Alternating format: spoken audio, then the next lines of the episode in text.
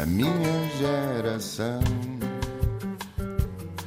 Ironizou o coração, alimentou a confusão, brincou às mil revoluções, amando gestos e protestos e canções pelo seu estilo controverso. Este país também é para novos e é por isso que temos em estúdio uma espécie rara e jovem sobre rodas. Nasceu no Porto em 88 e já estava sentada na barriga da mãe. Diz que já estava a ver que seria uma posição confortável.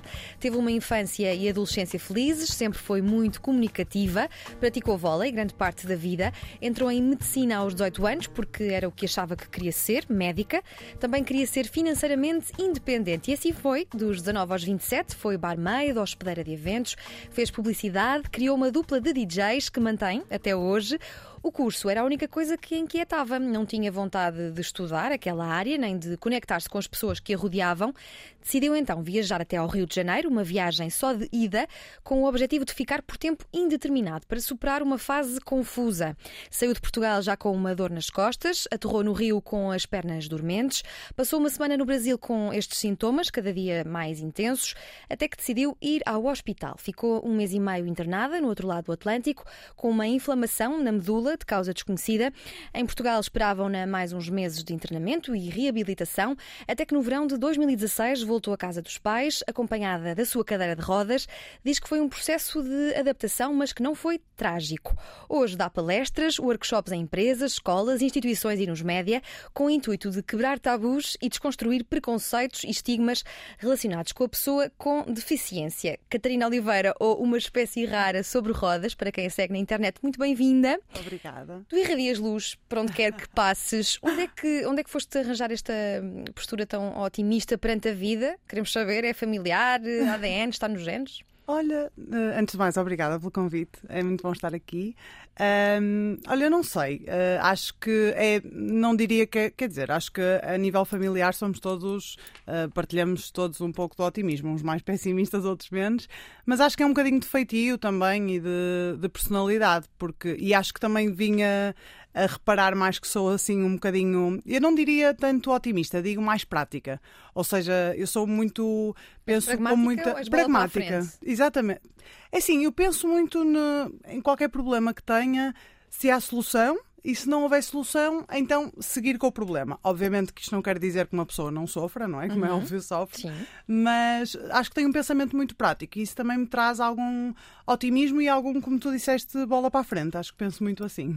E há uma palavra que não sai da tua boca, uhum. que é o capacitismo. É. Eu andei a estudar, uhum. a pesquisar sobre capacitismo, mas quero que sejas tu a explicar-nos o que é que é o capacitismo. Então, o capacitismo é uma definição, eh, uma palavra que vem do inglês ableism, uh, que basicamente designa a discriminação contra a pessoa com deficiência. E é algo que, como o racismo, o machismo, uhum. etc., define um, um rol de coisas que, que, que nos acontecem diariamente uh, e que nos discriminam enquanto pessoas, não é? E basicamente eu gosto de dividir em várias partes, uh, isto podia ser uh, infinito, esta uhum. divisão, mas basicamente está nas barreiras físicas, ou seja, em todas as barreiras que eu encontro fisicamente no meu dia a dia, porque estou numa cadeira de rodas neste momento. Está também nas barreiras atitudinais, ou seja, na forma como as pessoas uh, lidam comigo de uma forma completamente diferente. Eu tive, como tu disseste, até os meus 27 anos fui uma pessoa sem deficiência e, portanto, noto muito essa diferença. Está também na, nas diferentes oportunidades que nós temos no mercado de trabalho, na educação, etc, etc. E, portanto, toda a discriminação que nós vivemos apenas por termos uma uhum. Característica específica, que neste caso é uma deficiência, que é mas, é diversa. Mas não é dirigida apenas a pessoas com deficiência física ou que andam de cadeira de rodas. Por exemplo, uma pessoa eh, no espectro do autismo pode sofrer de Exatamente. capacitismo. Sim, sim. É, é mesmo a discriminação contra a pessoa com deficiência. E as deficiências são diversas. Nós temos uhum. deficiências intelectuais, deficiências motoras, auditivas, visuais, pessoas com deficiências invisíveis, que também é muito importante falar, deficiências que não se veem, mas que existem e limitam, e também essas pessoas sofrem discriminação. Portanto, é algo muito transversal a toda a deficiência que ela por si só é muito diversa, não é? Eu, por exemplo, hoje uh, vi um título do jornal que dizia Ucrânia e o autismo no direito internacional. Isto é capacitismo. Exatamente. exatamente. Estão a usar uma, eh, o autismo para, para falar para, de, para falar de alguma coisa da guerra na Ucrânia, neste exatamente, caso. sim, sim. Nós já tivemos vários casos desses de utilizarem palavras uh, que, que, neste caso, uh, significam uma condição, não é? Uh, para, de forma pejorativa. E isso é capacitismo, claro que sim. E a linguagem importa muito, não é? Eu peço já desculpa se praticar uh, capacitismo ao longo desta entrevista. Como é que nós podemos desmontar o nosso próprio capacitismo? Então, é, é, importante perceber que nós todos, ou seja, uma coisa que eu, que eu descobri recentemente é que, basicamente, uma pessoa que sofre determinado preconceito, à partida reproduz esse preconceito, não, não é por si só preconceituosa. Portanto, eu hoje em dia também reproduzo o capacitismo com que eu cresci, uh, de uma forma ou seja, nós todos uh, crescemos numa sociedade capacitista porque a pessoa com deficiência sempre foi muito invisibilizada e, portanto, é normal, é normal, infelizmente, que isso aconteça. Uh, eu acho que o primeiro passo para nós desconstruirmos o nosso capacitismo é entender que somos capacitistas e entender como é que nós somos capacitistas. Porque o que eu mais ouço é: eu não faço por mal. Claro que ninguém faz uhum. por mal, mas é importante perceber como é que somos, onde é que nós magoamos a outra pessoa e a discriminamos e como é que nós podemos perceber isso? Ouvindo as pessoas que sentem isso na na pele. Eu acho que fazer o que estamos aqui a fazer agora, ou seja, falar de deficiência, de capacitismo, chamando alguém com deficiência, que de todo sei tudo sobre deficiência, mas sou uma pessoa que vive na pele.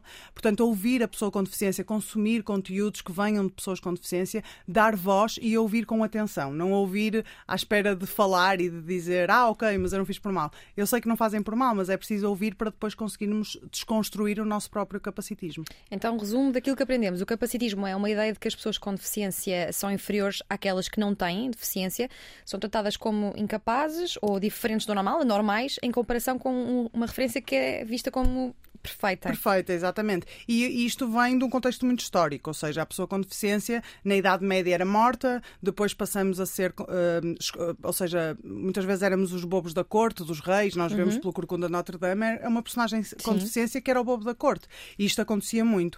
Uh, depois éramos completamente escondidos, ainda somos hoje em dia, ainda há famílias que têm vergonha de apresentar membros com deficiência, principalmente em, em meios mais pequenos, uh, uhum. whatever.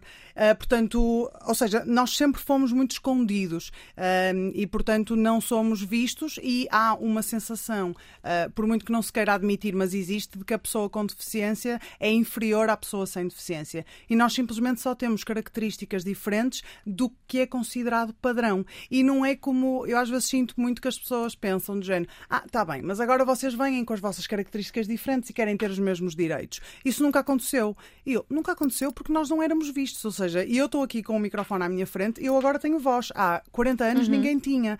Portanto, nós sempre existimos, simplesmente não éramos vistos. E nós só queremos é ter, ou seja, eu sou uma cidadã como era quando andava. Agora tenho uma cadeira de rodas, mas eu quero os mesmos direitos porque também tenho os mesmos deveres. Uhum. Tu achas que o capacitismo, o racismo, a homofobia estão todas dentro do mesmo saco? É, o olhar de desconfiança por em relação a algo que é diferente de nós? Sim, eu, eu, acho, que, eu acho que sim. Eu acho que todos nós vivemos as nossas dores, digamos assim, uh, uh, de forma diferente, dentro das, dos preconceitos e da discriminação que sofremos, mas somos sempre alvo de, de, de, uma, de uma discriminação. E eu falo por mim que antes de ser uma pessoa com deficiência, eu pertencia a uma maioria, porque eu tenho a pele branca, sou, uhum. era uma mulher com um corpo completamente padrão, uh, não tinha nenhuma deficiência e, portanto, eu percebo agora que continuo a ter os meus privilégios privilégios, porque independentemente de fazer parte de uma minoria, continuo a ter os meus privilégios, mas percebo a, a, a quantidade gigantesca de privilégios que eu tinha quando era uma pessoa normativa, digamos assim. Portanto, eu acho que cada um à sua medida, todos os nichos que sofrem determinados preconceitos uh, sofrem de uma forma transversal. E tu achas que há uma espécie de, de pudor ou ignorância em relação ao termo que se, que se deve utilizar? Eu, por exemplo, li no Twitter alguém dizer: Eu não tenho um problema, um problema auditivo que fique claro, eu tenho uma deficiência Exatamente. que é bem diferente. Sim. O meu problema é ter de aguentar o capacitismo da sociedade que houve.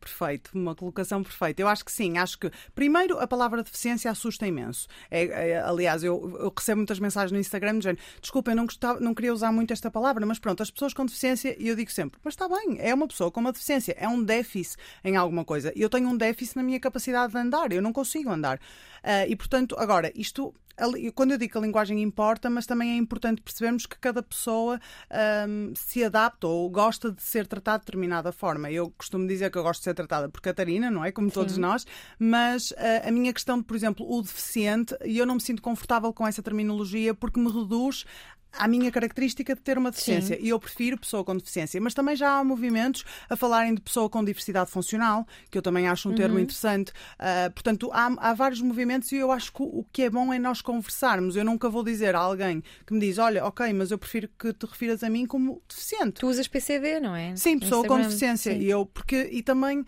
pequenas questões que já estão a, a, cair em desuso. A questão de, por exemplo, pessoa portadora de deficiência. Uh, nós não portamos a nossa deficiência. Eu uhum. Porto este copo porque eu posso deixar aqui quando for embora. A minha deficiência não fica aqui quando eu for embora. Portanto, Sim. é importante, estes pequenos pormenores são muito importantes de ser considerados, principalmente na comunicação. Comunicação social, jornalismo, é muito importante ter atenção a isso. Tu fizeste recentemente uma viagem de avião sozinha ao serviço da Comissão Sim. Europeia. Como é que foi essa experiência? Eu sei que tu estás preparada para os aviões, mas os aviões estão preparados para ti? Olha, correu muito bem. Uh, confesso que estava um bocadinho receosa porque a última viagem de avião, por circunstâncias de pandemia e tudo que eu tinha feito foi para o Brasil na altura. Um, e, e, eu quis ir sozinha, ou seja, na altura tive a oportunidade de ir acompanhada, mas quis, porque já viajava bastante aqui pelo país sozinha, em comboio, no comboio ou de carro, e gostava de ter a experiência de avião. Uh, a verdade é que correu tudo super bem. Obviamente que não é viajar como antes, que eu simplesmente comprava o bilhete e ia, uhum. mas obviamente que tenho que ter outro tipo de apoio. Mas quer cá, quer em Bruxelas, uh, tive um apoio impecável, ou seja, foi basicamente só reservar uh, assistência e tinha pessoas pessoas que estiveram disponíveis para me embarcar e desembarcar, porque aquilo tem tudo uns procedimentos, e portanto, olha, foi tudo tranquilo. O meu maior medo realmente foi a minha cadeira de rodas no porão, porque já ouvi histórias infinitas de cadeiras partidas e porque pronto, há pessoas que têm menos cuidado e é importante também dizer isso porque realmente é muito chato. Mas pessoas da companhia ou viajantes? Eh, Imagina, já ouvi muitas histórias de pessoas que estão a viajar, passageiros, e que chegam, nomeadamente uma pessoa que eu conheço pessoalmente, que por exemplo fez uma viagem para o Brasil porque é de lá e chegou lá e a cadeira de rodas estava completamente partida e teve que estar um mês com uma cadeira de, de aeroporto, que para, para muitas pessoas não devem saber, mas, por exemplo, a minha, minha cadeira pesa 4, 6 quilos, uma cadeira daquelas pesa 15 quilos. Portanto, passar umas férias com uma cadeira de 15 quilos é uma chatice. Mas os aviões hoje em dia estão adaptados? É assim, o avião, uh, os aviões de longo curso, uh, pelo que eu sei, uh, têm casa de banho adaptada. os de viagens curtas, como eu fui, fui numa companhia daquelas de viagens curtas, não têm casa de banho adaptada e, portanto, eram duas horas. Eu não fui à casa de banho, fui antes e depois.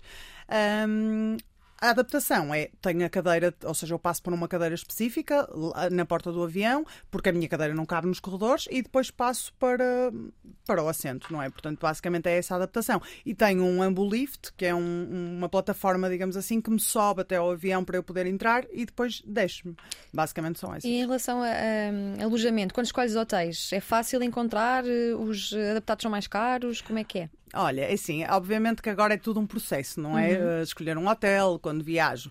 Um, existem bastantes hotéis adaptados, até porque uh, a nível de legislação deviam ter todos a, a, adaptação. O problema é que muitas vezes as adaptações são feitas um, por pessoas que não sabem o que estão a fazer. Uhum. Pelo menos é a ideia que eu tenho e também porque conheço algumas pessoas arquitetas e engenheiros que também me dizem um bocadinho isso. Porque também não há muita preparação para isso e é, e é, e é aí que eu digo que é importante ouvir as pessoas com deficiência. Uh, o que acontece é que muitas vezes, imagina, eu vou a um filtro de algum motor de busca e diz lá que é acessível. Eu hoje em dia, obviamente, que já não caio, uh, passo a expressão na esparrela de marcar e ir. Eu ligo para o hotel ou para o local uh, para confirmar, porque muitas vezes dizem que são acessíveis e eu chego lá e não têm cadeira de banho, não têm banco de banho e eu pergunto, mas então como é que eu tomo banho? Eu preciso de uma cadeira de banho ou de um banco de banho.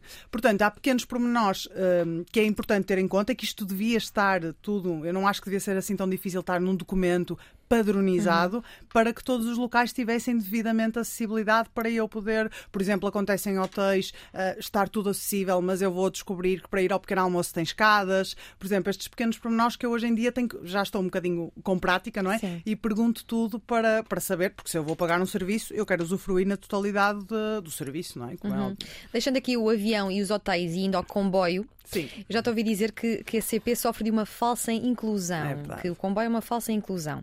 E eu sei que hoje vieste do Porto até aqui à RTP em Lisboa de, na CP. Sim. É preciso reservar com quantas horas? Olha, por acaso tenho a dizer que hoje o revisor era muito simpático. Foi um dia é uma, bom. Foi um dia muito bom.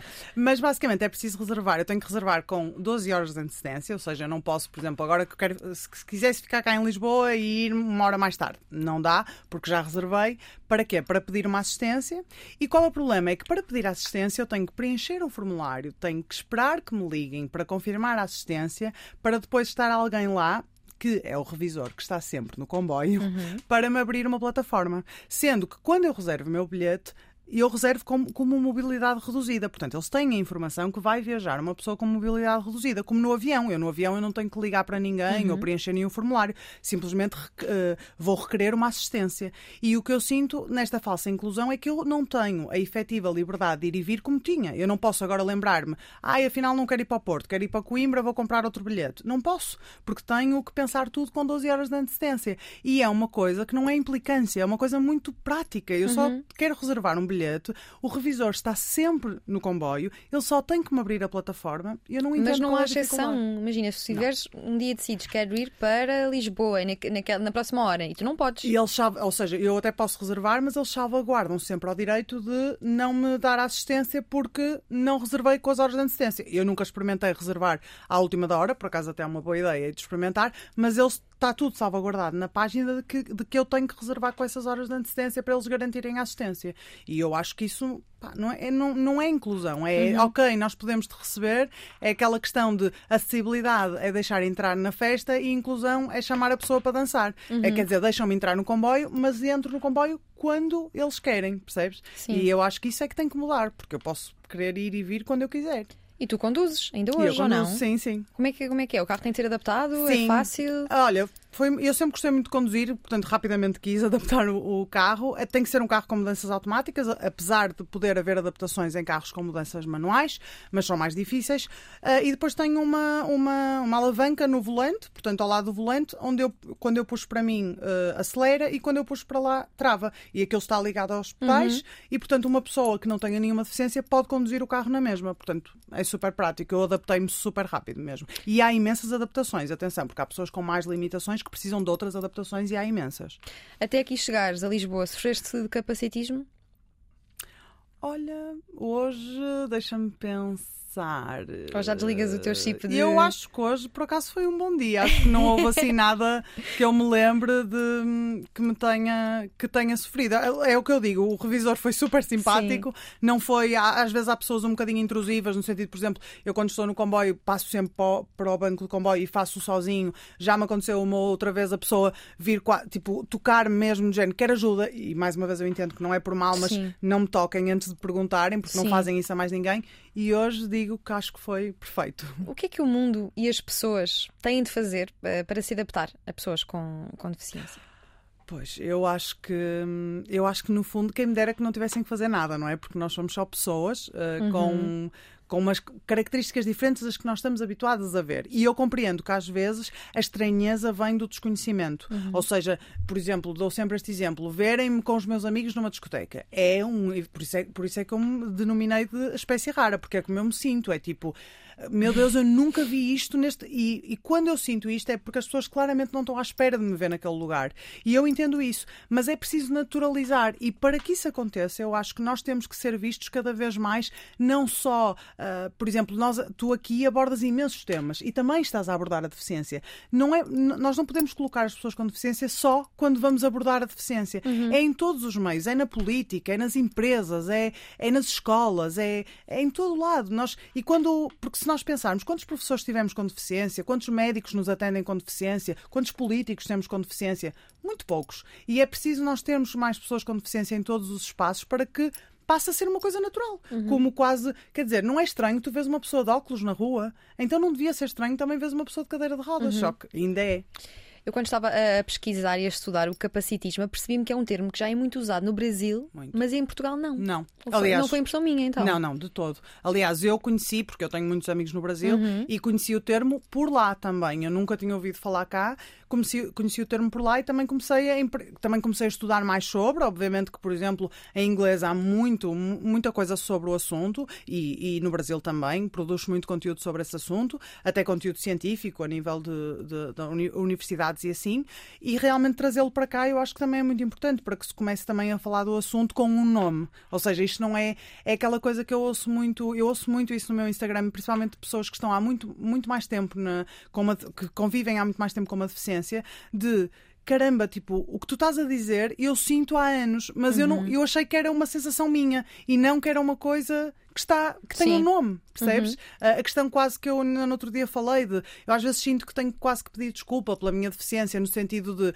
eu digo, olha, podia pôr aqui uma rampa. Oh menina, mas não se incomoda, eu ajudo-a. E eu disse, pois, mas eu não quero ajuda, eu quero uma rampa, porque uma rampa toda a gente pode usar e assim eu posso entrar e sair, quase como se eu estivesse a incomodar ou a pedir uma coisa do outro mundo. E isso é capacitismo. E, e eu ouço muitas pessoas dizerem, eu durante 20 anos que estou na minha cadeira, quantas vezes eu já pensei, nem vou falar porque parece que estou a incomodar com a minha deficiência. E isso é capacitismo. E é muito interessante nós colocarmos um nome numa coisa que nós sentimos e que nos discrimina, não é? Tu já aqui eh, falaste de, eh, do facto de haver pessoas que tocam na tua cadeira ou empurram a tua cadeira, já, já, já falaste isso também na tua página, uma espécie rara Uhum. sobre rodas. Ehm, por exemplo, a sair do elevador, pessoas eh, empurrarem-te. Achas que o excesso de zelo pode Uhum. ser capacitismo?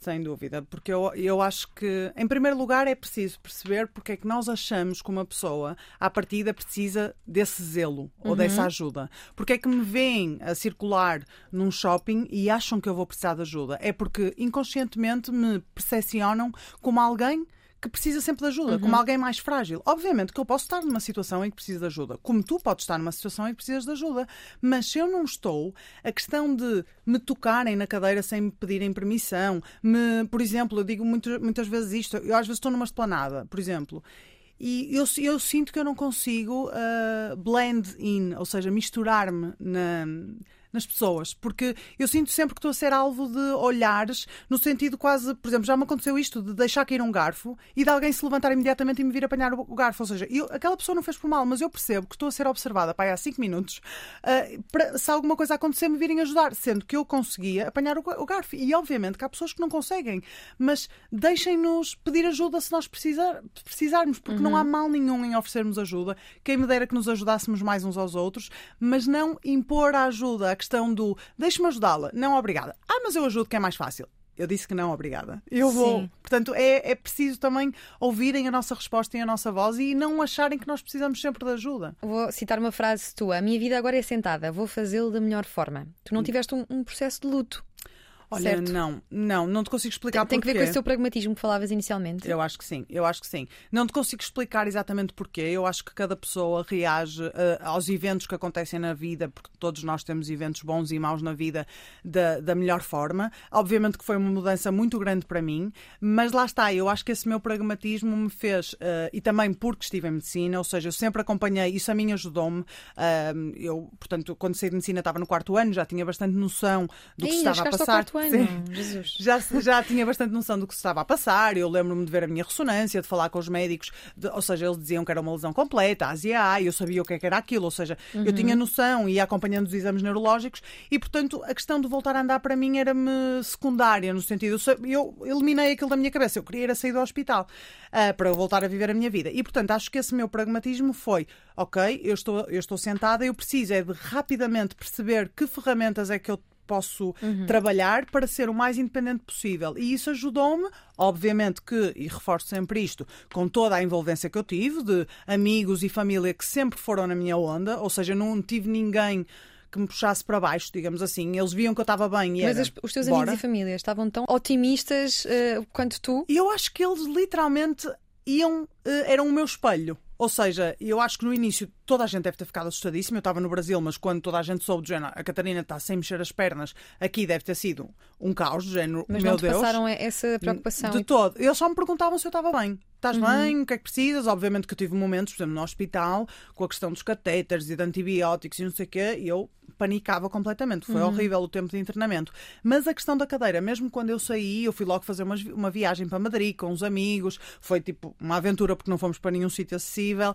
E eles sempre foram muito na minha onda, mesmo os meus pais e tudo, sei lá, pequenas coisas, eles iam vendo que eu estava bem e era tipo, pá, deixa, se ela está bem, o, o que nós pudermos fazer para que ela continue assim, está tudo bem. E foi um bocadinho, foi levando assim, obviamente que é o que eu digo. No início o que me irritava era as coisas serem feitas mais devagar, porque eu Sim. tive que reaprender tudo, não é? Um banho de 5 minutos passaram a ser, passou a ser meia hora. Hoje em dia se calhar já são 15. Uh, vestir, que era, eu nem me todos nós não nos lembramos de vestir as calças de manhã, No início era complicado. Sim. E isso a mim irritava-me, porque eu sempre gostava de fazer muitas coisas ao mesmo tempo. Um, mas depois, pá, foi um, ajudou-me a ter mais paciência, ou seja, a, a ser de género. Pá, agora é mais devagar, é mais devagar que vai ter que ser. E não tiveste a mais experiência de teres alguém, eh, teu íntimo, um amigo uhum. ou familiar, que se estivesse afastado de ti por não saber como lidar ou como reagir ou como. Certo. Uh, olha, do meu círculo próximo, não. As minhas amigas de há anos continuam a ser as mesmas. Aliás, acho que ganhei muito, também muitas outras amizades. Aliás, não consigo ver mesmo ninguém que tenha, que tenha saído da minha uhum. vida. Mas é muito importante ter, este, super, ter este, super. E esta é redoma de amigos. Super, muito importante. E, tam, e, e, mais do que, do que isso, também ter pessoas que eu sinto é esta questão de surfar na minha onda, de perceberem que eu estava bem, uhum. que eu me entendia como Catarina igual agora numa cadeira de rodas e não serem as pessoas a olharem-me de forma diferente ou tratarem-me de forma diferente. Sim. Tipo, as minhas amigas, as minhas, a minha família tratam-me toda de forma igual. A única coisa que eu senti, e é interessante também falar sobre isso, porque foi alguma coisa que eu tive que lidar comigo própria, foi como eu reagi tão bem, pessoas que não eram tão do meu círculo de amigos, de perguntarem ao meu círculo de amigos ou aos meus pais se eu estava realmente bem. Ou, Qual era o teu segredo? Exato. Ou tipo, será que já lhe caiu a ficha? Será que ela já sabes? E Capacitismo. Depois... Exatamente. E eu ficava, mas isso, esquece, para mim às vezes era mesmo. Poxa, será que me... será que vai acontecer eu amanhã acordar triste? Porque assim, eu estou bem, mas está toda a gente a dizer-me que eu não devia estar assim, sabes? E isto também eu tive que lutar comigo própria, porque eu sei que não é uma reação que estejas à espera de alguém que está a passar por uma uhum. situação assim, mas eu não tive culpa de reagir assim. Mas conheces mais pessoas que tenham reagido como tu reagiste e como reages diariamente? Conheço, não, não são a maioria, ou seja, uhum. a maioria das pessoas que eu conheço, quando teve o evento que levou à deficiência ou whatever, um, não reagiram na altura muito bem, também por várias questões, mas conheço pessoas, até pessoas que nasceram com uma deficiência e que não conhecem outra realidade, que convivem super bem com a deficiência e lá está, também se calhar terem uma mentalidade mais prática e também terem uma envolvência que as potenciou, não é? Porque uhum. isso também é muito importante. Há muito, também há muito capacitismo dentro das famílias, principalmente eu conheço casos muito dispares de pessoas que nasceram com deficiência numa família que as potenciou, ou seja, que disse do género, tu tens uma deficiência, mas tu podes ser tudo o que tu quiseres, uhum. nós vamos te dar essas ferramentas, e em famílias que super protegeram a pessoa uh, sem querer, mas que depois isso leva a que a pessoa seja muito mais dependente e muito mais capacitista com ela própria uhum. também. Que objetos ou tecnologias achas que um, não foram ainda inventados e, e hum. deviam ser para facilitar a vida de pessoas com deficiência? Olha, bela pergunta. Uh, olha, eu acho que devia ser inventado uma coisa muito interessante que eu acho que é quase impossível, mas era alguma coisa que nos levantasse a cadeira. tipo Quando uma, escadas. Estás a ver, tipo uma prancha voadora meio, que nos levantasse a cadeira para, para, para superar determinado. E nem, e nem é só isso, para, imagina, eu imagino muito isso de, sei lá, na natureza, gosto imenso de fazer passeios na natureza, que pudéssemos ultrapassar determinados pisos que com a cadeira é impossível e vai Sim. ser sempre impossível. Uh, mas não sei, acho que, obviamente, falando da deficiência motor, acho que Muita, muitas coisas já foram inventadas. Obviamente, cada vez mais, por exemplo, haver uh, mecanismos que se pudessem acoplar à cadeira de alguma forma e que pudessem, sei lá, fazer com que nós conseguíssemos efetivamente subir escadas sem termos que nos transferir para outra cadeira, que existem cadeiras já que sobem escadas, uhum. mas que não são tão práticas. E depois, eu acho que a tecnologia, o que pode ajudar muito, até com pessoas com deficiências auditivas, visuais, etc., mas que também estamos, uh, estamos muito, muito avançados nesse sentido, apesar de ainda haver. Uh, muito a fazer. E eu acho que, honestamente, a tecnologia até avança a uma velocidade muito grande. Acho que as pessoas é que gostava que avançassem também a essa velocidade, porque acho que as barreiras que mais nos limitam são das pessoas, das atitudes das pessoas e da forma como nos tratam de forma tão diferente. Acho que isso nos limita muito, muito mais. Em relação à acessibilidade e adaptações nos espaços eh, públicos, nas instituições, como é que achas que as coisas podiam mudar a nível macro? Temos, por exemplo, um primeiro-ministro que durante um, uh, um mês se desloca numa cadeira de rodas e tente fazer a sua vida normal uh, e assim contar o número de dificuldades que vai encontrando? Achas que podia Olha, ser uma, isso, é, isso uma era uma, uma boa ideia, uma grande ideia, mas eu, eu acho que para as coisas mudarem a nível macro, eu acho que tinha que haver uh, uma fiscalização muito mais apertada. Fiscalização com penalização, sem, digamos assim, sem dó, porque eu acho que assim é que ia tudo mudar e era uma mudança de uma vez e nunca mais ninguém pensava nisso, porque a acessibilidade vai nos servir a todos, uhum. não é uhum. só às pessoas com deficiência. E eu dou sempre o exemplo de Espanha, que nós vamos aqui ao ao lado e é. Uh, Portugal tem coisas maravilhosas, eu adoro o nosso país, mas nós vamos aqui ao lado e a acessibilidade é completamente diferente. Obviamente que também tem problemas, mas é completamente diferente. E eu, quando falo com pessoas de lá, eu percebo que o que muda é única e exclusivamente a fiscalização. É muito apertada e as pessoas têm multas se não são acessíveis e se não são uh, devidamente. Essa acessibilidade não está devidamente implementada. E o problema aqui é que não só a nossa lei das acessibilidades tem mais de 20 anos e precisa de ser urgentemente revista, como um, a fiscalização não é apertada. Não é. As, as pessoas fecham os olhos e não têm multas e, infelizmente, não podemos pensar na acessibilidade só numa perspectiva de ah, esta pessoa vai ter empatia por mim ou vai ser um bom cidadão. Nós temos que pensar também numa perspectiva económica e também de penalização para quem não é acessível. Uhum. Na data em que gravamos esta entrevista, Bruno Nogueira ainda não estreou o programa Tabu, uhum. uh, que tanto quanto sai vai fazer humor uh, com pessoas com deficiência certo. e não só. No comunicado de imprensa diz que para cada emissão é selecionado um grupo de pessoas que têm ou vivem numa condição considerada sensível, vulnerável ou supostamente interdita ao riso, como as deficiências físicas, o racismo, a obesidade ou as doenças mentais. Do teu ponto de vista, é ok fazer humor com, com estes temas? Uh, olha, eu própria no meu Instagram faço, ou seja, falo de uma forma muito leve e com algum humor sobre o tema. Eu acho que, na minha perspectiva, a piada tem que ter sempre algum sentido e alguma inteligência. Uhum. Agora, o que é a inteligência da piada é muito, uh, ou seja, para ti pode ser uma coisa, para mim pode ser outra coisa. Portanto, eu acho que é ok, acho que, e eu acredito muito que quando eu falo com humor das coisas, as pessoas até se tocam mais, no sentido Sim. de, por exemplo, quando eu exponho atitudes caricatas que são capacitistas, que as pessoas têm comigo, de uma forma caricata também, eu sinto que há muito mais resposta das pessoas e que pensam de género, meu Deus, eu fiz isso, uh, eu sou essa pessoa e estou-me a sentir ridículo, entre aspas, e vou desconstruir isso porque agora percebi que não tem lógica nenhuma. Portanto, eu acho que sim, acho que o humor humor é uma ferramenta fantástica, mas acho que tem que ser sempre usado com inteligência uhum. e com um fim. E é isso que eu também espero deste, deste programa. E eu conheço duas das pessoas que, estão, que, vão, que vão participar. E, e um, feedback é positivo?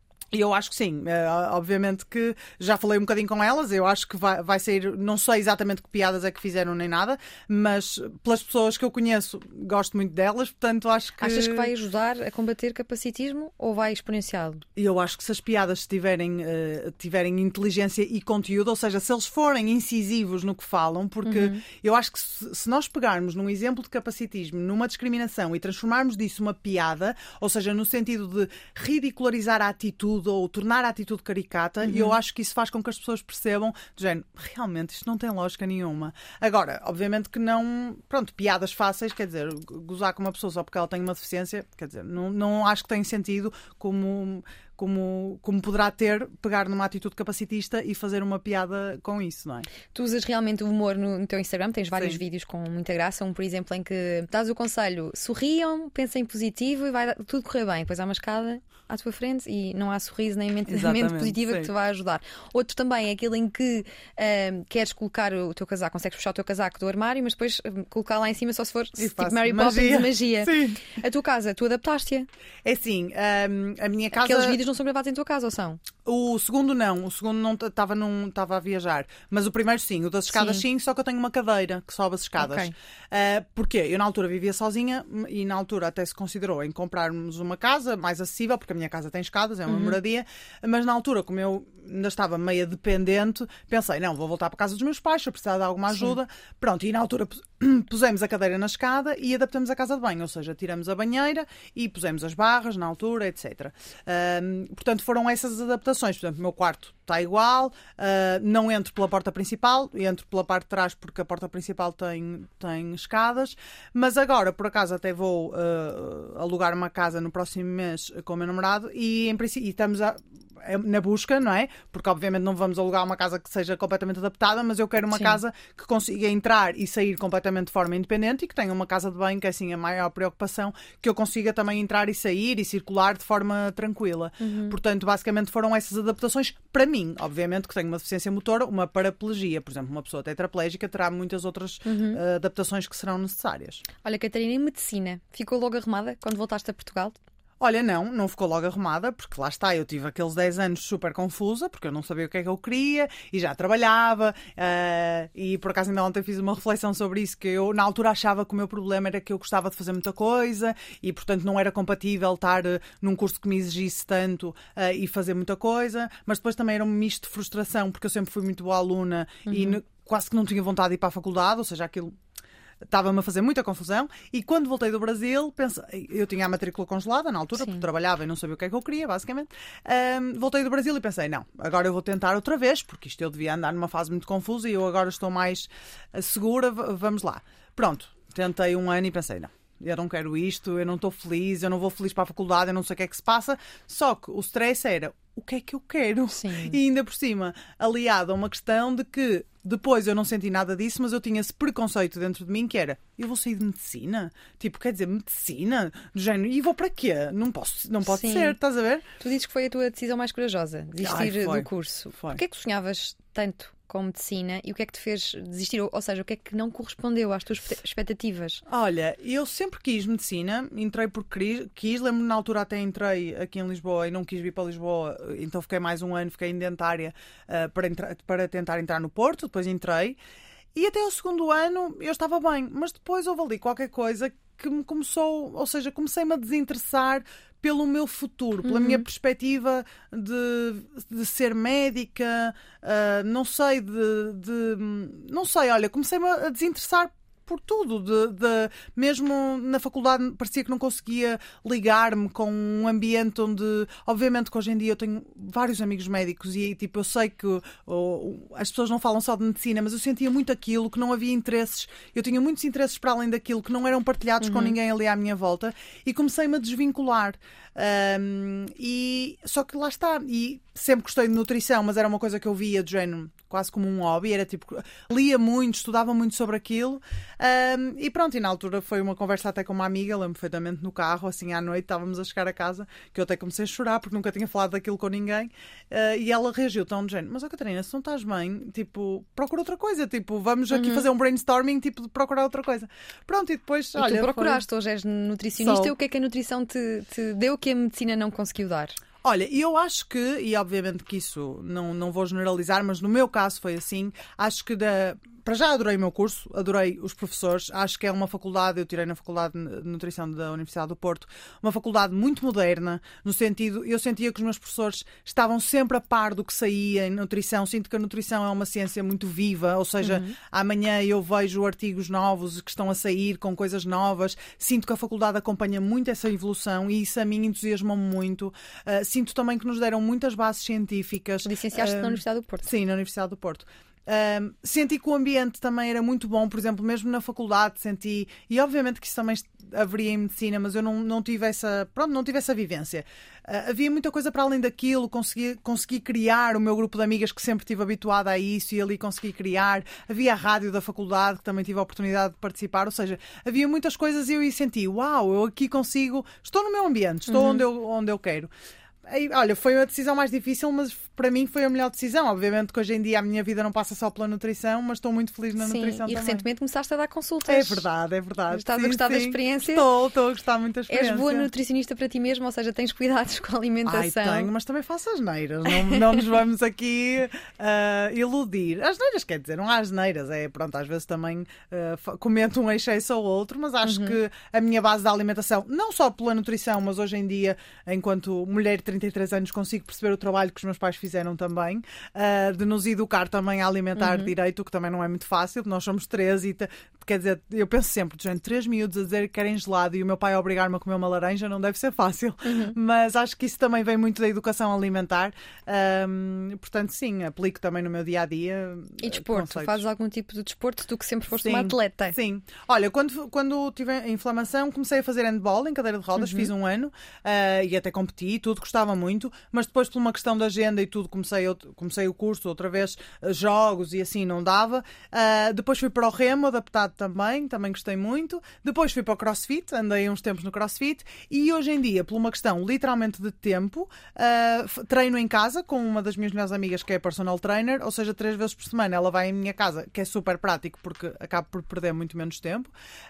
E treino três vezes por semana porque realmente estava tipo há um isto já já estou com ela pá, aí há meio ano, e estava há um ano parada, o ano da pandemia tive quase todo parada e, ahm, e já me estava a sentir do género, preciso de, de me mexer. Portanto, Sim. sim, o desporto é super importante. E para quem não sabe, a dança em cadeira de rodas é reconhecida uh, uh, desde 98 como uma modalidade paralímpica uh, no Comitê Paralímpico Internacional. Eu não Muito sabia. Bem, também não sabia. E, e Setúbal está agora a organizar uma, um, um, campeonato de dança em cadeira de rodas. Uau, que fixe. eu, eu conheço por acaso pessoas que dançam, mas não sabia disso, que era reconhecida como modalidade paralímpica. Muito interessante. Nós vamos aqui entrar em mais um tema tabu. O que é que há para desmistificar uhum. em relação à vida sexual de pessoas com deficiência? Tu dizias com muita ironia no teu Instagram que a vida sexual não é um tabu, é inexistente, é inexistente. para os outros. Sim, sim.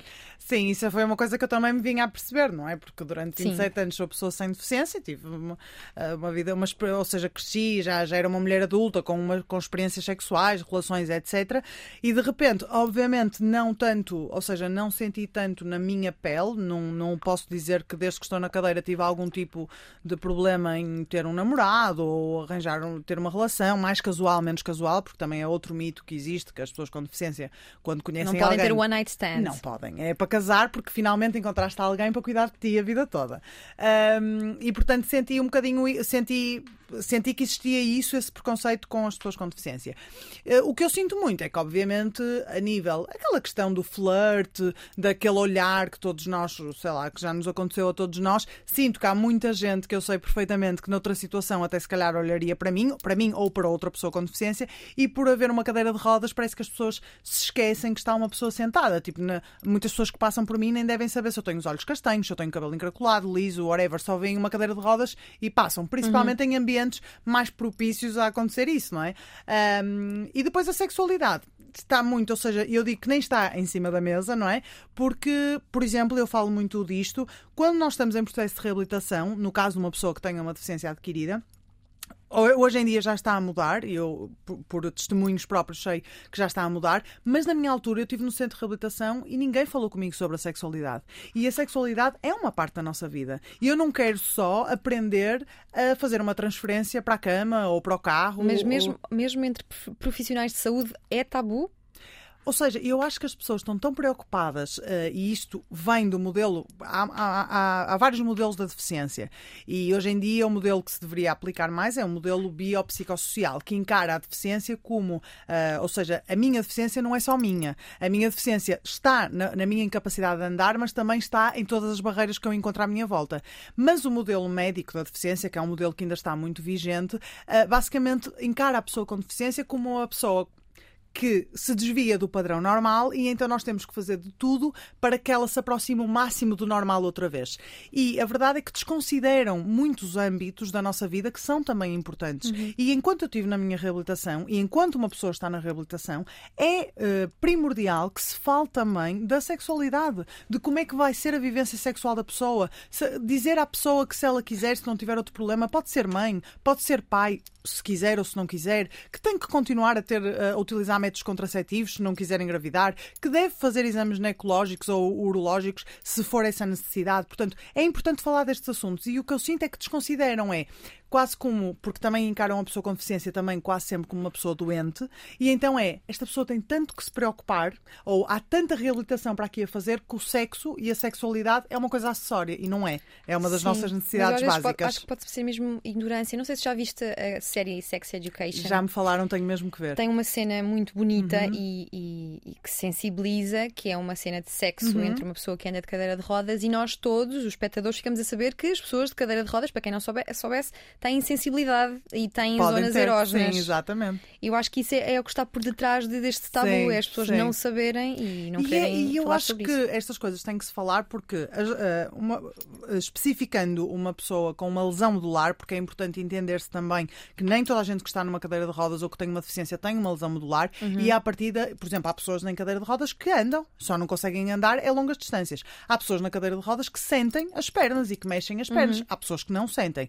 E uh, nas lesões medulares, como há uma secção, uma inflamação, alguma alteração medular, muitas vezes nós perdemos a sensibilidade ou modifica a sensibilidade. E é importante nós especificarmos à pessoa, primeiro, que o sexo não é algo unicamente uh, dedicado aos órgãos genitais, não é? E à penetração, há muito mais uhum. para além disso. E depois de que pode haver alteração na sensibilidade ou até hum, eliminação da sensibilidade, mas há outras partes do corpo, há outras zonas erógenas que têm que ser exploradas Uhum. em casal ou em trisal ou whatever, o que as pessoas quiserem. Mas é preciso falar disso com as pessoas, porque depois as pessoas fecham-se, toda a gente lhes diz, género, ah, isto agora é diferente, tu não vais poder ter uma relação sexual, e então as pessoas estão eternamente hum, limitadas nesse âmbito da sua vida por desconhecimento, como Uhum. tu disseste, por puro desconhecimento.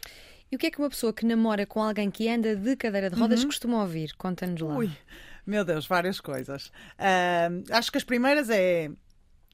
Não é para toda a gente, tu és, tu és demais, ah, és um guerreiro ou uma guerreira, por estás com ela também, outra guerreira. Ahm, És mesmo boa pessoa. És mesmo boa pessoa, não é para qualquer um. ah, coitado, deves, deves ter. Deves, deves deixar de fazer imensa coisa porque, porque estás com uma, com uma pessoa assim. Ou então, que, que, quase que, que karma que te calhou, que vais ter que cuidar da pessoa a vida toda. Ah, e isto vem tudo do desconhecimento, não é? Completamente. Ou que fardo que te. Que, te, que, do género, ah, ok, é muito bonito o vosso amor, mas isso deve ser um fardo. Ou então, do género, e como é que tu fazes? Estás com ela, mas e, e, e sexo? Vocês têm, por exemplo? Ou e, e ela, e ela vai te poder dar um filho? Ou, por exemplo, tenho amigos meus que estão em cadeira de rodas que ouvem muitas vezes do género, e tu consegues satisfazer a tua mulher? E tu vais conseguir, eh, tipo, defendê-la? Como se nós também precisássemos de defesa para tudo. Ou seja, há muito este desconhecimento de quase como se nós.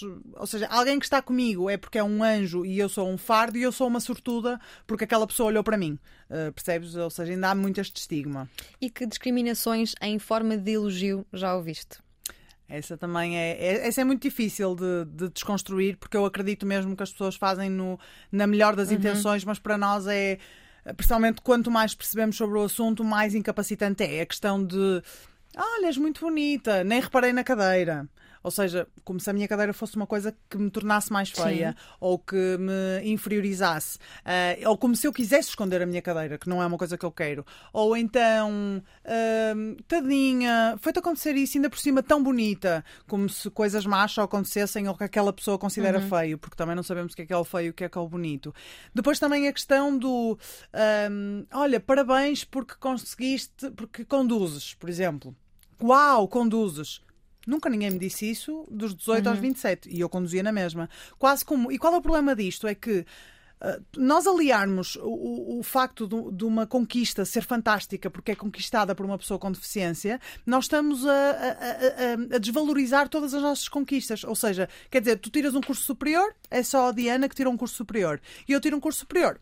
Uau, é uma pessoa de cadeira de rodas tirou um curso superior. Obviamente que eu tenho que ultrapassar muito mais barreiras para tirar o meu curso. Mas essas barreiras podem ser eliminadas. E se forem eliminadas, eu sou igual a ti a tirar um curso. Ou seja, é preciso nós é eliminarmos estas barreiras e não.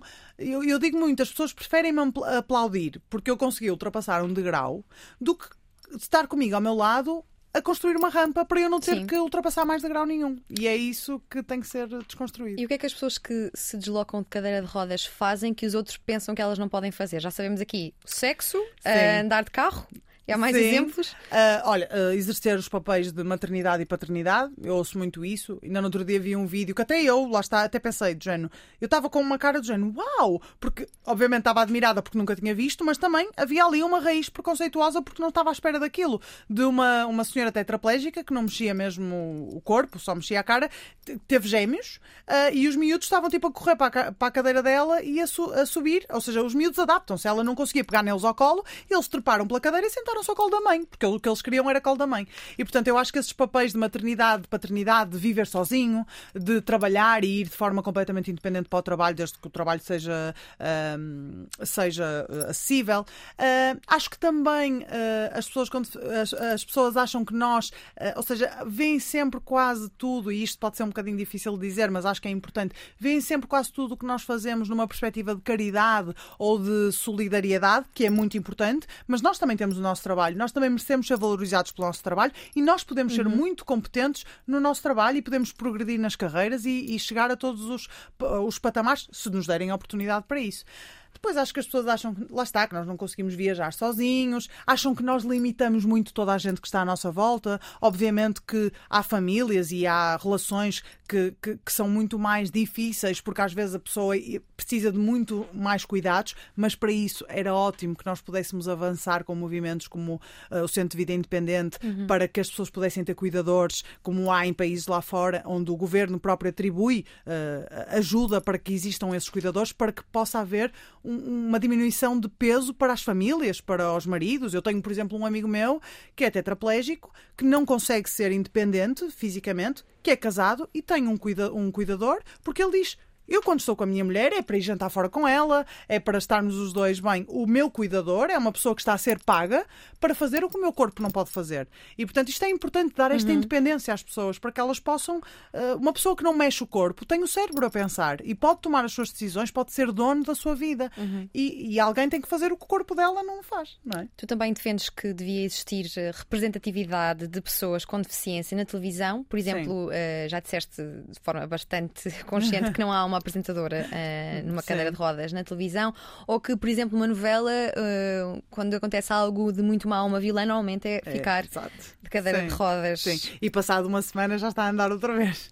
Uh, sim, eu acho que a representatividade é muito importante estar à frente das câmaras e, obviamente, que se não há, se calhar, uma apresentadora em cadeira de rodas é porque como eu já ouvi muitas vezes, principalmente pessoas mais velhas que eu, que há muitos anos atrás quiseram entrar em determinados cursos e lhes foi negada a entrada, por exemplo, porque não tinham condições para receber uma pessoa okay. com deficiência. E, portanto, depois, claro que as pessoas não chegam a determinados sítios. E, portanto, é, é, é muito importante nós darmos espaço às pessoas com deficiência para estarem à frente das câmaras e não só exclusivamente mais uma vez, para falar da deficiência, Sim. por exemplo, é importante chamarmos um profissional para vir falar da sua profissão e a pessoa pode ou não ter deficiência. Claro Mas depois também é muito importante nós termos a representatividade atrás das câmaras, ou seja, uma empresa que empregue pessoas com deficiência, muito para além das cotas, que são muito importantes, mas que nós possamos ter uma empresa que tenha um recrutamento aberto a todos e que seja inclusivo. Para quê? Para que nós nos consigamos realmente misturar na sociedade e que seja natural a pessoa com deficiência estar em todo lado, porque só quando nós passarmos a ver mais pessoas com deficiência em todos os lados é que nós vamos conseguir naturalizar a nossa presença, não é? E tu que és tão comunicativa como podemos eh, ver aqui, gostavas de ser apresentadora de televisão? Olha, não, não me importava. Eu gosto muito de comunicar e acho que se fosse um programa onde eu pudesse passar uma mensagem que realmente importasse, seja ela de que assunto fosse, eu gostava muito, honestamente muitas pessoas dão tanta ênfase uh, às suas deficiências que acabam por deixar uh, de lado as suas qualidades, uh, os, seus, os, seus, talentos e as suas habilidades, quando na verdade deviam deixar a deficiência de lado e priorizar as, as, qualidades, que é o que tu fazes e, e, muito bem. Mas da tua experiência, das pessoas uhum. que vais conhecendo, é fácil fazer isto, fazer com que a, a deficiência não seja, não ocupe lugar de protagonismo na nossa vida? Uh, pois, às vezes não é, não é muito fácil, mas eu acho que aí, e caindo no, no, no caindo no, na repetição, eu acho que aí vem um bocadinho do desconhecimento, mais uma vez. Porque, um, por exemplo, no meu caso, eu acredito que quem não me conheça no meu dia a dia se foque muito no facto de eu usar uma cadeira de rodas. Ai meu Deus, como é que vai ser? Ela não anda e o que é que ela precisará? Como a outra pessoa que tem outra deficiência tu não conhecendo vais-te focar muito naquilo que tu desconheces e que te causa medo e que te causa. Eu vejo isso, por exemplo, ah, sei lá, o meu namorado diz muitas vezes isso. Eu antes de te conhecer, eu hoje em dia faço imensas coisas contigo que eu, pense, que eu antes de conhecer pensei. Nunca pensei que fizesse isso com ela ou que fizesse tão, tão mais coisas agora uhum. contigo do que fazia se calhar quando, tive, quando estava sozinho. Uh, porquê? Por causa do desconhecimento, porque se calhar se focava, meu Deus, cadeira de rodas, mas como é que nós vamos viajar? Como é que nós vamos fazer isto? Como é que nós Ainda no outro dia fomos a andar naqueles buggies todo terreno e ele pensava, quando é que eu um dia pensava que ia estar com uma pessoa que está numa cadeira de rodas, se eu visse na rua, eu pensava, nunca vou fazer isto com ela. E é possível, ou seja, eu acho que nós nos focamos muito na deficiência, seja uhum. ela qual for, por desconhecimento, porque achamos que aquilo limita imenso. Eu ainda no outro dia fui fazer um trabalho uh, para o Turismo em Portugal e que estava uma pessoa cega e eu própria, ou seja, convivi, convivi, quatro dias inteiros com uma pessoa cega que nunca tinha convivido, e para mim foi uma desconstrução para mim própria de perceber como aquela pessoa vive sozinha, tem o seu cão guia. Nós íamos uhum. a circular pela rua e ela sabia, eh, porque já tinha estado em várias cidades, sabia onde é que estava, e para mim é, foi uma desconstrução, porque Sim. eu só me focava no facto dela não ver, mas ela já desenvolveu Sim. muitas outras coisas que. Eu já assisti, eh, quando vivia na margem sul, vinha para Lisboa, Sim. um casal, eh, Uhum. pai e mãe, eh, em visuais, com duas meninas pequeninas, também Uhum. já com uns óculos muito graduados, mas elas é que ajudavam os pais. Eu achei a atravessar Fantástico. fertagos. Sim. Imagina, Pois. é assim uma chapada de Sim, completamente. realidade. Não, e é uma chapada mesmo no sentido de. Tipo, as, as coisas fazem-se, é, é incrível. Uhum. Sim, E, e nós só achamos que não, que não se fazem porque não conhecemos. Sim. É absolutamente incrível.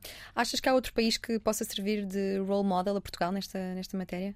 Algum país mais adaptado, com mais acessibilidade? Olha, eu ainda não tive a oportunidade de ir, mas já me disseram, uma amiga minha que viaja bastante em cadeira, eh, ela utiliza cadeira, ela disse-me que Berlim.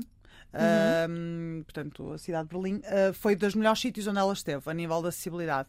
Um grande exemplo. Mas eu digo-te uma coisa: eu, assim, viajar, por exemplo, estive em Bruxelas, que deixou, deixou um, um bocadinho a desejar, não nos sítios onde andei, ahm, portanto, dentro do evento que estive, mas na rua e tudo, e já me tinham avisado para isso.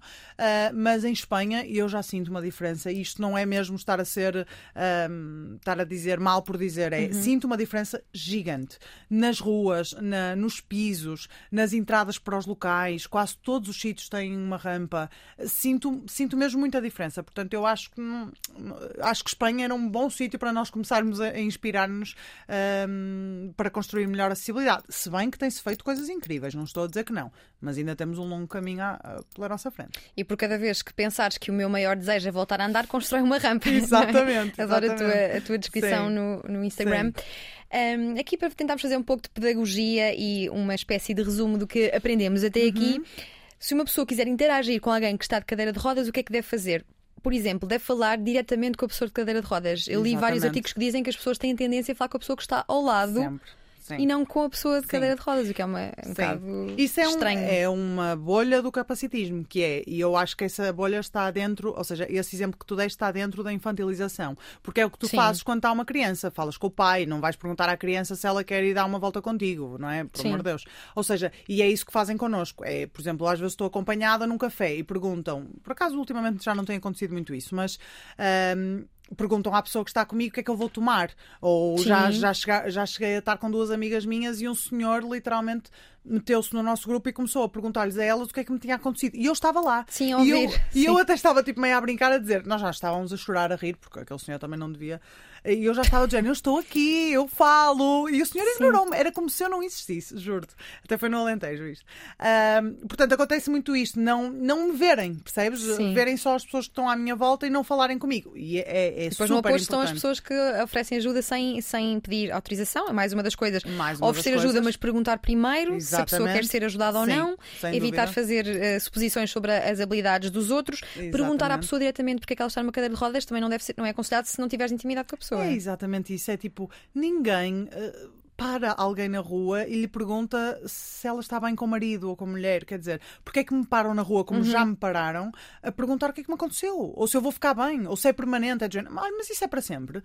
Quer dizer, não me conhecem de lá nenhum. É o que eu digo, a minha, minha cadeira às vezes parece que é um passaporte para a minha intimidade, como se eu, como se eu não tivesse voz, como se eu não tivesse atitude, não é? E portanto, não, não se pode fazer isso. Quer dizer, não tenho problema nenhum em falar da minha situação, de como aconteceu, mas com, ou seja, há que ter bom senso e noção da situação em si. Portanto, isso é super importante. E ao encontrar uma pessoa de cadeira de rodas numa festa, numa discoteca, num convívio, conviver com essa pessoa Exatamente, normalmente, sim. não ter medo, não ter não me receios. perguntarem, parabéns, não me dizerem de género, parabéns por estares aqui, como quem? Eu devia estar onde? Em casa a chorar. Uhum. Ou seja, é o que as pessoas supõem. Portanto, há muito essa coisa. Eu acho que esta questão de. ahm, de estarmos aqui a falar como interagir com uma pessoa com deficiência pode parecer ridículo, porque nós, eu quando falo sobre isto é de género, mas que ridículo, sou só uma pessoa, porque é que eu tenho que estar a ensinar as pessoas como interagir comigo? Mas é importante, porque as pessoas não sabem. Como a questão de, por exemplo, se eu te encontro na rua, tu estás num nível mais acima que eu e as pessoas Sim. muitas vezes perguntam-me o que é que eu devo fazer? Devo-me agachar porque estás um bocado em esforço com o pescoço? E eu digo sempre: se estivermos numa esplanada e se tu te puderes Sim. sentar, é mais fixe estarmos a falar ao mesmo nível. Mas se estivermos no meio da rua, não te vais sentar no chão ou não te vais agachar, que não é uma, uma posição confortável para ti. Portanto, é ter um bocadinho aqui bom senso e, e não, não, não ir muito a medo. Ou seja, Sim. somos só pessoas, não é? Dos 27 até aos 33, eh, mudou muita coisa a nível legal e a nível de direitos humanos nesta matéria? Olha, eu, nós temos agora a Estratégia Nacional para a Pessoa de Inclusão, não é? Não sei se se chama exatamente assim, mas que, que vem, ou seja, uh, perspectivar algumas mudanças e algumas uh, iniciativas que se querem tomar. Eu noto que durante estes anos que estou na cadeira, que se que, ou seja, que se fala muito mais sobre o assunto. E obviamente que eu estou dentro do meu nicho, não é? Onde também vejo o meu nicho a crescer, o que isso é, e isso é bom, porque eu sinto que, que tenho mais eh, espaço para falar sobre este assunto e, portanto, acho que, e também por feedback de outras pessoas que estão nesta situação há mais tempo, uh, noto que se fala muito mais sobre o assunto da deficiência, que se põe mais as pessoas com deficiência a falar. Uh, noto também que há mais trabalho a ser feito a nível de acessibilidades, principalmente no turismo uh, e mesmo nas cidades. Uh, noto que as pessoas estão mais sensibilizadas para isso. Uh, mas pronto, lá está. Acho que para haver uma mudança mesmo global, neste caso no nosso país, acho que tem que haver uma mudança a nível de legislação no sentido de haver uma fiscalização mais apertada. Só assim é que nós vamos conseguir que as coisas efetivamente mudem e, obviamente, que isto que estamos aqui a fazer é muito importante porque quem nos ouvir, pelo menos, há, há ali alguma, uma chave que vai rodar no sentido de ah, eu já ouvi falar sobre isto. Ok, mas quando tu falas, não sentes que falas não só para as pessoas uh, que não, não andam de cadeira de rodas, mas também para as pessoas que andam e que se podem sentir menos uh, capazes Sim. ou menos inspiradas, como tu és inspirada claro. no teu dia a dia? Sim, eu acho, eu acho que cada pessoa, obviamente que imagina, isto não. não todas as pessoas com deficiência terão a sua forma de lidar com, por exemplo, eu tenho amigos próximos que dizem do género, pá, eu tenho o meu trabalho, eu, tenho, eu utilizo uma cadeira de rodas, tenho o meu trabalho, tenho a minha família, eu não, não me interessa falar desses assuntos, eu tenho a minha vida, nem me Sim. interessa falar disso. Sim e eu respeito imenso isso. E eu sinto que tenho que falar disto porque sinto que só falando é que as coisas de alguma forma se mexem. Porque na verdade não há muita gente a falar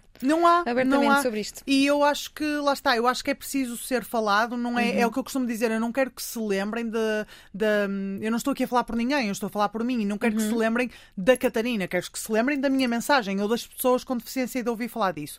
Uh, mas sinto, obviamente, que uh, eu falo muito para pessoas sem deficiência e isso uhum. para mim é muito bom porque sinto que desconstruo quem mais nos discrimina mas as pessoas com deficiência também se, se discriminam elas próprias e também acho que é muito bom. E também tenho muito esse feedback de pessoas com deficiência de principalmente pensarem de género, olha, nunca tinha, por exemplo, no outro dia recebi uma mensagem, e isto pode parecer uma coisa simples, porque fiz uma campanha de lingerie de uma mulher com deficiência que, está, com, que tem uma deficiência congénita, portanto nasceu com uma deficiência, que me respondeu a, a, a, mandou uma mensagem por causa dessa campanha a dizer Olha, hoje, só para te dizer que hoje fui comprar uma lingerie porque nunca perspectivei o meu corpo como uma lingerie, porque não achei que isso era para mim, e quando te vi pensei, não, eu também posso usar uma lingerie. E isto pode parecer uma coisa corriqueira, uhum. mas é life-changing para alguém que se sente muito mais empoderada porque vestiu uma lingerie quando nunca pensou que podia ter feito isso. Portanto, eu acho que vermos alguém como nós, ou que nos represente de alguma forma em todos os lugares,